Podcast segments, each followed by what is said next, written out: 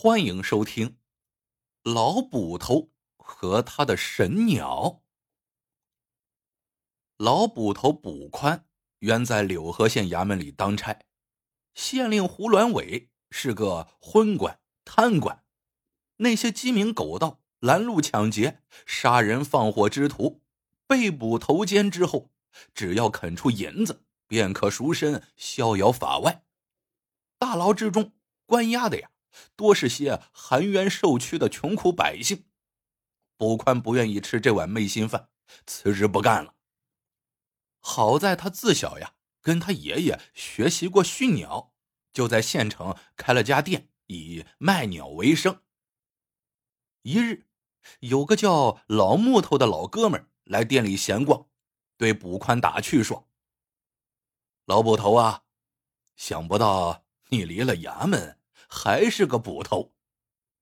捕宽不解，老木头说：“你这鸟店的笼中之鸟，不就像你当初关押的人犯？”捕宽一想，这话倒也是的，于是他将店里的鸟儿全部放出鸟笼，任由他们散去。老木头一看大惊，想不到一句玩笑话，竟让这个老伙计关了店门了。卜宽却说：“该关之人不被关，冤屈之人无自由。我可不敢做这伤天害理之事了。风烛残年，粗茶淡饭，心安理得足矣。”这老木头天生是个打趣的人，又将他一军，说：“恶人不除，你就心安理得了。你若为柳河百姓除害。”将胡鸾伟这个狗官投进牢狱，那才叫心安理得呢。卜宽受不了这气话，脸红脖子粗的嚷道：“你老木头，只要命长，总会见到这一天的，总会见到这一天的，总会见到这一天的。”好似空谷回响。老木头回头一看，一只黄嘴红脚的辽哥一边叫着。一边扑棱棱的飞到了卜宽的肩头。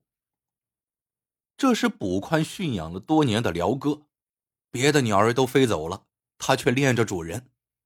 要说这辽哥也真是只奇鸟啊，不仅能惟妙惟肖的学说人话，还能跟人对话啊，说上百十来字的小段子，简直成了精了。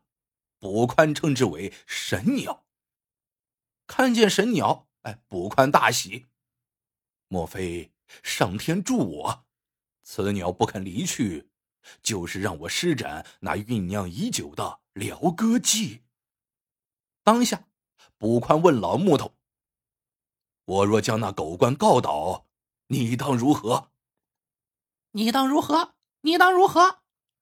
辽哥又叫喊起来。老木头此时也赌了气：“大丈夫一言既出，驷马难追。”咱老哥俩三击掌打赌，若真能如此，我给你磕十八个响头。磕十八个响头，磕十八个响头。辽哥又在一旁直嚷嚷。随着三下掌声响起，两位老伙计呀定下了这场赌局。其实，卜宽早就想扳倒胡县令了，可这个狗官是七月十三出世的老鬼投胎。他十分鬼精，做那些贪赃枉法之事啊，十分隐蔽，一时还拿不到他的罪证。曾有人几次举报他，最后呢都不了了之，而举报者屡遭报复，被他以各种理由关进了大牢。卜宽一直在琢磨，如何将这个胡县令绳之以法，只不过跟老木头这斗气的一赌啊，让他将计划提前实施罢了。这天中午，卜宽来到县衙门前的大街上，将鸟笼子往路边的树上一挂，啊，就开始跟辽哥对起话来了。辽哥，你好。老捕头，你好。辽哥，辽哥，今天高兴吗？高兴，高兴，今儿个真高兴。立刻啊，引来了一群从私塾放武学的学童，围着看稀奇。卜宽兴致勃勃，对辽哥说：“小宝贝，给娃们说个段子好不好？”辽哥拍拍翅膀，像模像样的清清喉嗓说了起来：“树上卧只猴，树下蹲条狗，猴跳下来撞了狗，狗翻起来咬住猴，不知是猴咬狗还是狗咬猴。”这绕口令说的是挺有趣，学童们被逗的是笑弯了腰。有个叫胡小虎的胖小子，是胡县令的小公子，见辽哥如此乖巧，很是惊奇，爱的心里呀是直痒痒，说道：“老捕头爷爷，让我爸出一百两银子，把辽哥卖给我吧，他有的是钱。”捕宽心里咕哝了一句。是啊，是有钱，这混蛋不知道刮了多少黑钱呢。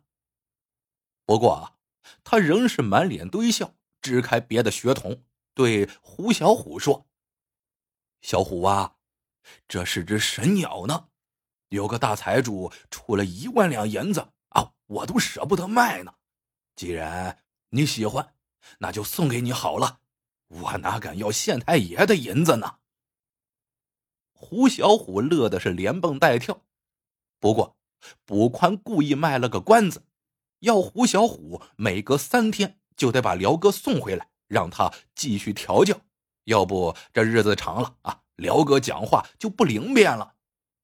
胡小虎哪有不依的啊？乐的是屁颠屁颠的，把辽哥带回家去了。胡县令见儿子带回这么一只辽哥，就有些恼火。家里有的是会说话的鹦鹉，要这黑乎乎的家伙做甚？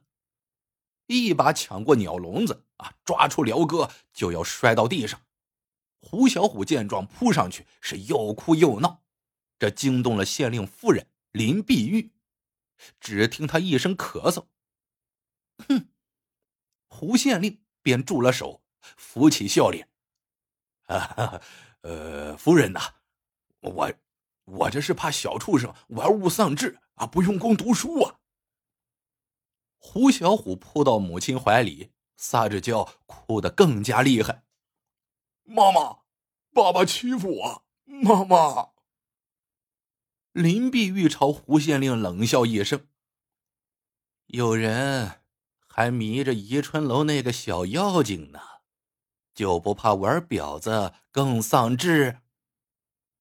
别看胡县令啊，在人前是官威十足，却十分的惧内。夫人林碧玉这只母老虎是州府大人的千金，她仗着父亲的权势发起威来，那可不是闹着玩的。胡县令暗中啊包养了宜春楼当红的妓女小桃红，这三天两头的往那儿跑，不知是谁走漏了风声，早些天被林碧玉破了个正着。大闹宜春楼，抓挠的胡县令满脸伤痕，至今还待在家中，不敢坐堂理事。为这事，胡县令跪了半天的搓衣板，发誓与小桃红断绝来往。林碧玉这才答应以观后效，让他起身。如今林碧玉为儿子撑腰，他哪还敢喘大气呀？乖乖的将辽哥放进了笼子里。胡县令和夫人是万万也没有想到，老捕头捕宽把神鸟当做探子打入他们家中，当做卧底。胡小虎呢，每隔三天准时把辽哥送去让捕宽训练。捕宽从辽哥嘴里听出了不少的秘密。农历五月十三，辽哥学舌说：“县太爷，这五万两银子不成敬意。”恳请大老爷对我儿陈耀祖开恩放了吧。这是县城当铺陈老板的话声。前些时，他儿子陈耀祖在赌场与人斗殴，将人打残，被关在大牢里。好说好说，不过是小事一桩。这是胡县令的语气。果然，三天后，陈耀祖被无罪释放。胡县令却把被陈耀祖打残的人抓进了牢里。农历七月初七，辽哥学舌说：“大老爷，扣下的这笔赈灾银子一万五千两，连同朝廷拨下来维修柳河大堤余下的三万三千两，我都在钱庄里给您兑了银票，请你过目。”这是胡县令的心腹张师爷的语气。接着是胡县令的笑声，他夸奖师爷：“好，好，好。”其余的三千两，你留着自个儿花吧，跟着本官是不会亏待你的。卜宽听了辽哥模仿的对话声，恨的是直咬牙。这黑心的胡县令，竟敢贪污朝廷拨下的防洪工程款，偷工减料维修柳河大堤，致使洪水冲毁大地，淹了半个县城。如今。皇上拨下救济灾民的银两也被他克扣了。卜宽把胡县令的恶行一一记录下来。就在昨天，辽哥学了一段精彩的对话：“想死我了，小桃红，我的宝贝心肝。这些日子你咋不来呀？母老虎在家，我敢来吗？这不，他一回娘家。”我就接你来了。哎呦呦，急什么急呀？像条公狗。嗯，不要不要。听到这些对话呀，卜宽估摸个八九不离十。这是胡县令趁夫人回娘家之后啊，火急火燎的把小桃红接到家中鬼混。听了辽哥模仿狗男女的话，卜宽计上心来，他拿出鲜牛肉。舞动花帕，开始调教辽哥，直到辽哥能够重复刚才那段刺激的对话。然后他找来胡小虎，如此这般耳语一通。胡小虎哪知螺丝肚里弯弯多呀，对老捕头的话言听计从。这天，林碧玉刚从娘家归来，胡小虎就急着向母亲炫耀辽哥的本领。让他看辽哥的精彩表演。胡小虎呢，给辽哥喂了一小片鲜牛肉，然后抖动花帕。辽哥因为条件反射，惟妙惟肖的背起了那段刺激的台词。林碧玉大吃一惊，这不是丈夫和小桃红在打情骂俏吗？她怒火中烧，就要去找胡县令算账。胡县令。却自己闯到枪尖上来了。胡县令知道夫人今天要回家，换上一副正人君子的笑脸回家迎接夫人。不想刚踏进门，母老虎慈威大阵扑上前来，朝胡县令的下处，哎，就是那个地方抓个正着，痛得胡县令是呼爹叫娘啊！林碧玉正在气头上，啊，这手也不松开，嘴里大骂。你个爱欠刀的！今天老娘断了你的风流是非根！胡县令直叫饶命，母老虎哪里肯饶啊？撒泼吼道：“说，你是不是趁老娘不在家，又跟那个狐狸精搅到一堆了？”胡县令还想隐瞒，谁知辽哥啊，偏偏火上加油，又在一旁学起蛇来。想死我了，小桃红，宝贝心肝！想死我了，小桃红，宝贝心肝，想死我了。胡县令这才知道，他奶奶的，都是辽哥告的密呀，只得老实招待。夫人呐，是我错了，哎呦哎呦，轻点夫人，哎呦我的妈呀，错了，夫人。母老虎难解心头之恨，继续骂道：“我就晓得。”你两个狗男女，男盗女娼！你说，去年你以做寿为名收了下属一万两千两礼金，是不是偷偷送给了那个小妖精了？胡县令鸡啄米似的点头承认：“是是。”哎呦，你轻点啊！只见他脸色由猪肝色变青，由青变白，一声惨叫，昏厥过去。母老虎这才大吃一惊，忙松开手，呼叫儿子：“啊，快去叫郎中！”可是哪里还有胡小虎的影子呀？我们的小公子啊，早已避开战火溜了。正在这时，门外传来一阵锣声，衙役急报：“八府巡按大人到。”林碧玉手忙脚乱，这又是掐人中，又是灌凉水，把胡县令给弄醒。胡县令急忙整理衣冠，跪地迎接已经入堂的巡按大人。原来，八府巡按奉旨视察灾情，到柳河县来了。八府巡按呢，相当于我们现在中纪委纪检监察部门的人。他一看胡县令满脸伤痕，一副狼狈相，问道：“胡县令，莫不是抗洪救灾劳心劳力，因公负伤了？”